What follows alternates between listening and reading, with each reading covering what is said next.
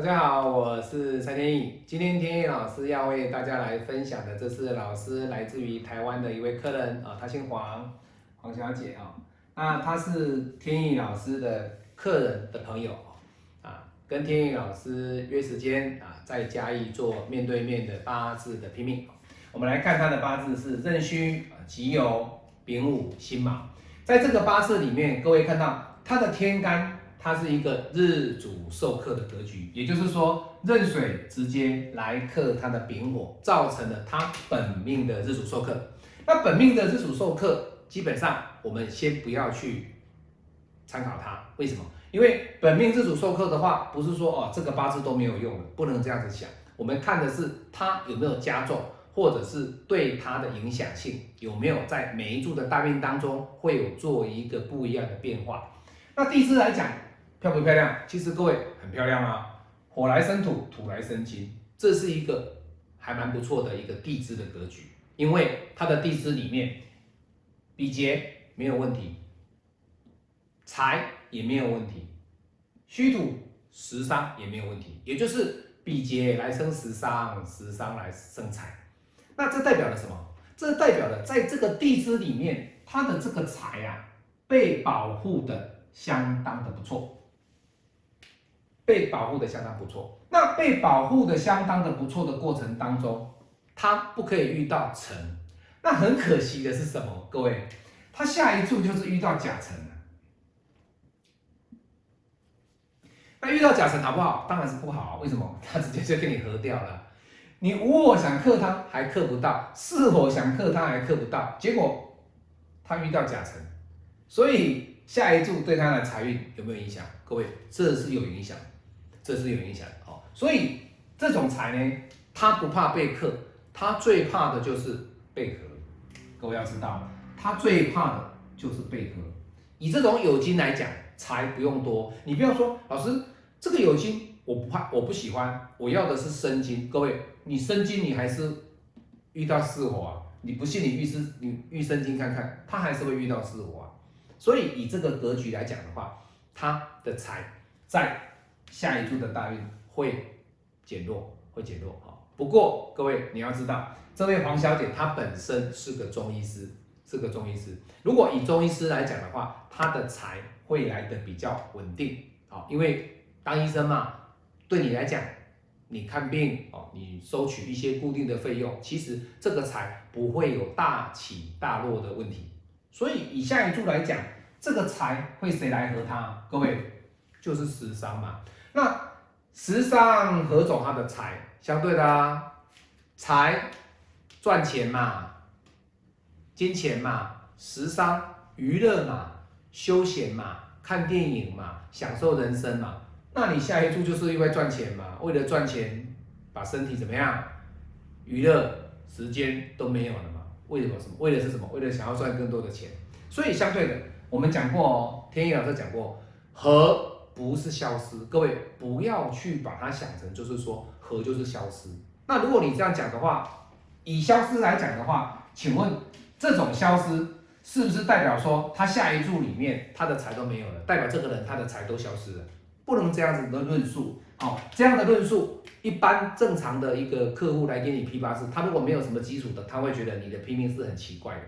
你把它论就是消失，那是不是代表我下一注的这二这个十年大运当中，我陈友和我都没有赚钱？不能这样子去讲，不能这样子论述哈。好，那这是他本身的这个财运的问题。所以天野老师跟他讲说，其实你的财运是很固定的哈，因为中医师都是很固定的嘛，他没有做生意嘛，对不对？好，那我们再来看，他今天来找天意老师的最大的关键点是有两点哦，其实不是在财。因为他中医师，他不会缺钱呐，好，对他来讲财运算是 OK 的。第一点，他的工作还有他的感情。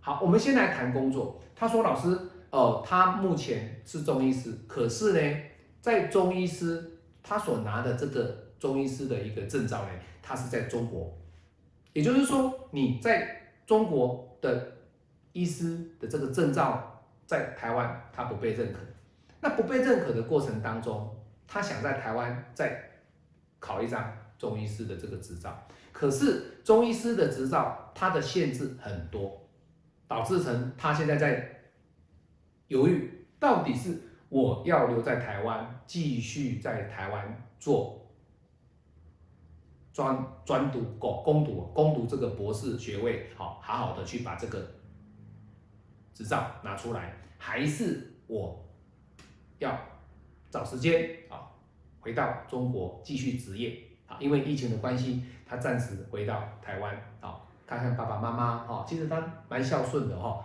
以这个格局来讲，天意老师的紫薇的排盘里面，其实她算是一个蛮不错的一个女孩子哦。好，那这样的情况之下，老师你有没有什么建议给我哈？各位，以她的这个格局来讲，你看她的财运 O 不 OK？其实各位财运在下一柱里面，她还是有财啊。那它重要的是什么？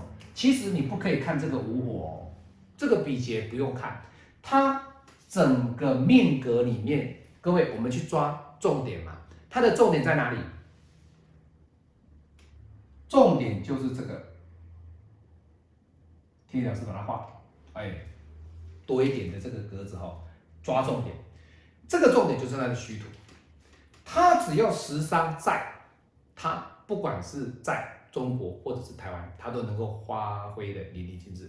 但是以目前他的时商的能力在哪里？在他自我啊。那他的人力的资源在哪里？他的周边的人脉、周边的人际关系在哪里？各位，他还是在中国啊。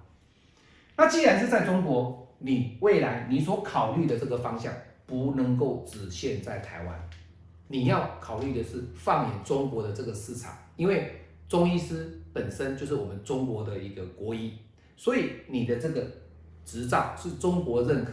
那你的中医师执照经过中国的认可，而且他现在本身他有透过网络在帮别人做看诊。那这样的情况之下，代表了你的市场是在中国。所以天意老师鼓励他说，不管你身边现在有什么样的挂碍，有什么样的一个烦心，你未来你还是要在中国的市场里面。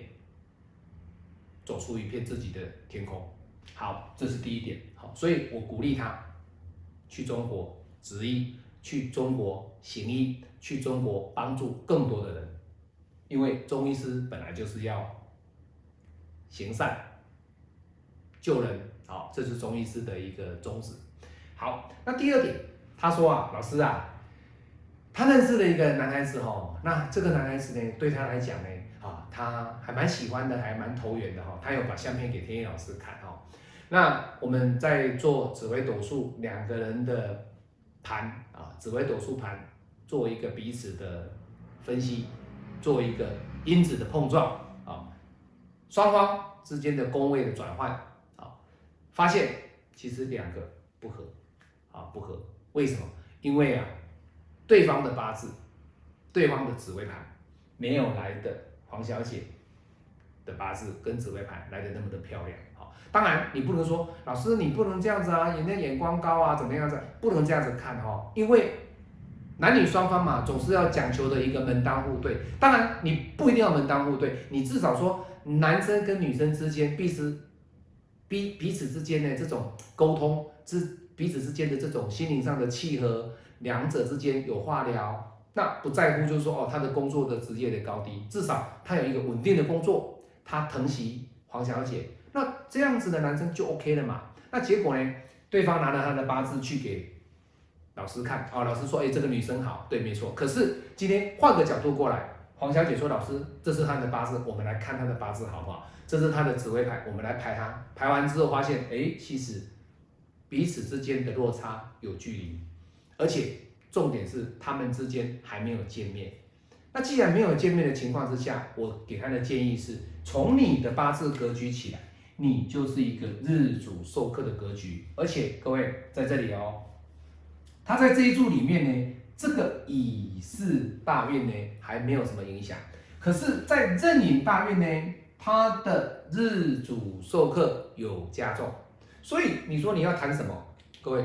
不用谈什么，为什么？因为你的自主授课在明年压力会更大，压力会更大，就是要保守，就是要保守。而这个乙木呢，对他来讲有没有什么特大压力？各位，木来生火，火来生土，其实在这个荧幕对他来讲的话，其实没有特别大的问题，问题点都不在地支，跑到天干了。所以以明年来讲的话，黄小姐来说，其实以黄小姐的这个内心的这个想法里面哦，今年还没有感受很深哦，因为今年是辛金哦。但是明年呢，这个壬水对她的丙火的伤害呢就会加重。原本是一个打一个嘛，对不对？一对一在打嘛，结果呢又跑了一个坏人又来打他。那请问他的日主会不会更累？会，确实会更累。好，所以在感情这方面，天意老师告诉他说，其实他已经四十岁了哦，超过四十岁了，但是在感情方面，他也稍微要要做决定了。可是，在做决定的过程当中，不要去太急躁，以至于在错误的时间点做出了错误的判断。好那天野老师，下次我们会做他跟他认识的这个朋友呢，好，这个男方呢，我们两个会做紫微盘的因子碰撞，好，期待下一次的一个分享哦。好，那今天天野老师就跟大家分享到这边哦。那我们也希望黄小姐在明年日主授课加重的过程当中呢，要特别的小心哦，凡事不要太急躁，不要太急躁，因为你在这个时间点比较容易做出错误的判断。我是蔡天意，喜欢我的影片，帮我按赞分享啊！你也可以参加老师的命理教学，我们下次再见拜拜。